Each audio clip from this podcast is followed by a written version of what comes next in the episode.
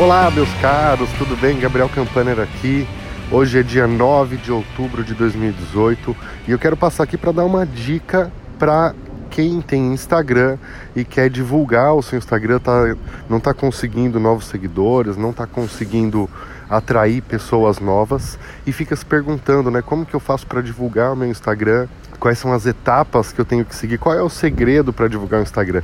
Então eu vou passar aqui três dicas que eu acho fundamentais para você ter o seu Instagram de uma forma mais atrativa e para que as pessoas tenham vontade de te seguir. Como que é feito isso? Então vamos lá, são três dicas bem rápidas.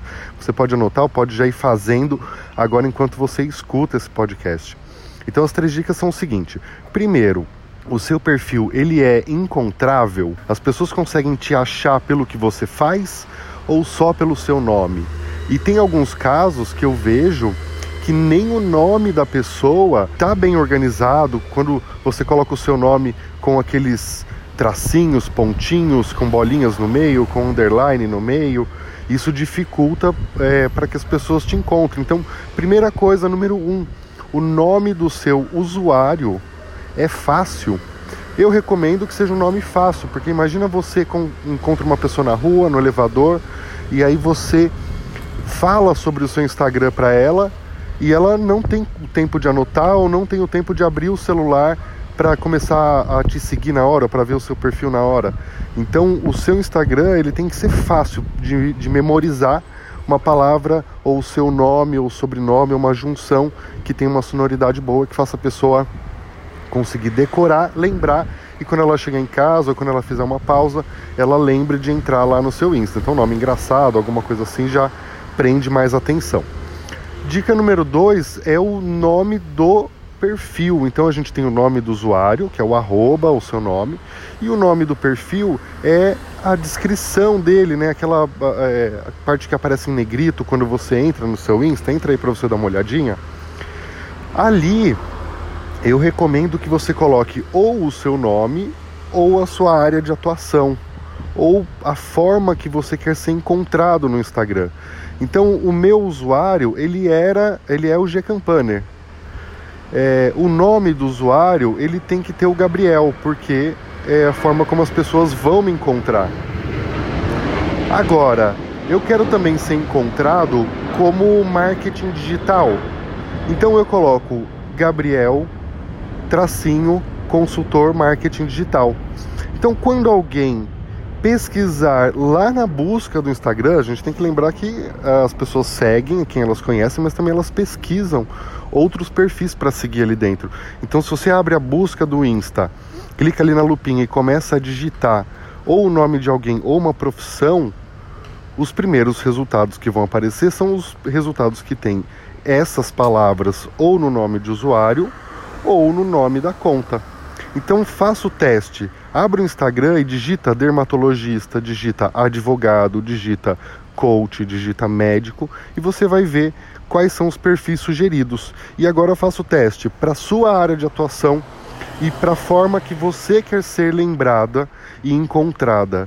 Você está bem configurada lá no Insta? Então se eu digitar a sua profissão, o que você faz, é, o seu nome aparece no resultado?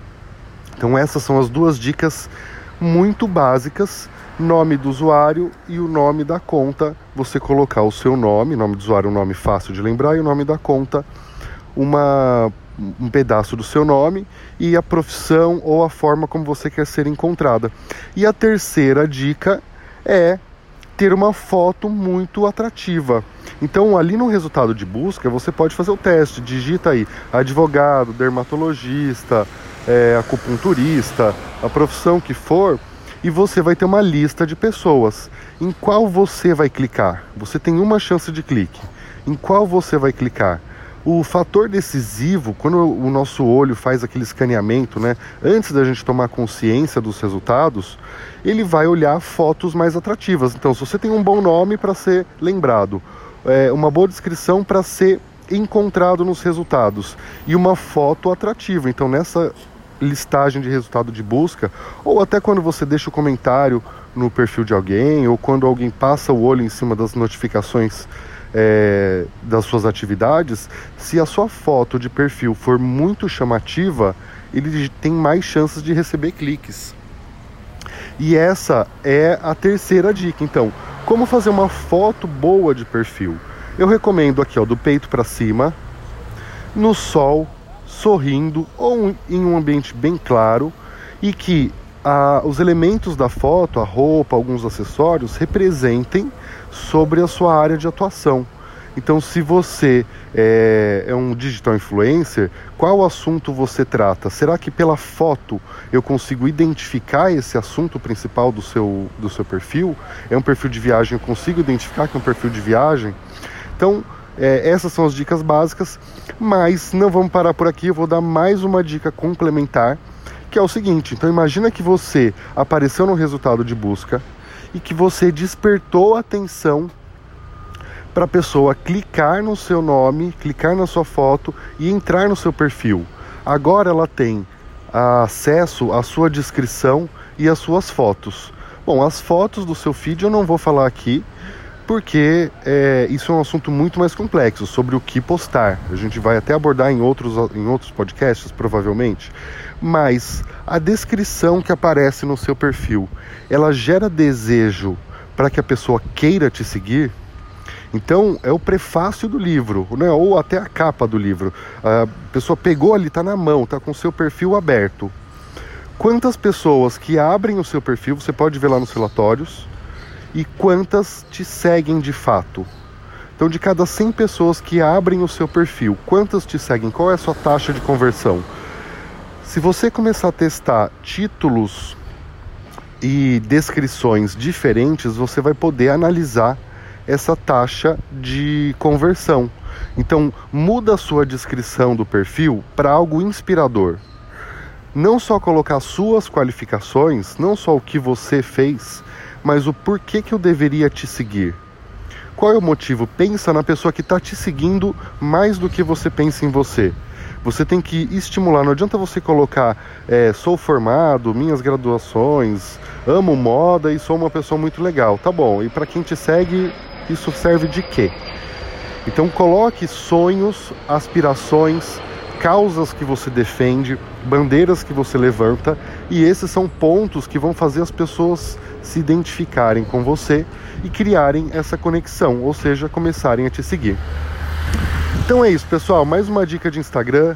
Espero que vocês tenham gostado de verdade. Acompanhem aqui G Campaner nas redes sociais, Instagram, YouTube, blog, a sua rede preferida, podcast também.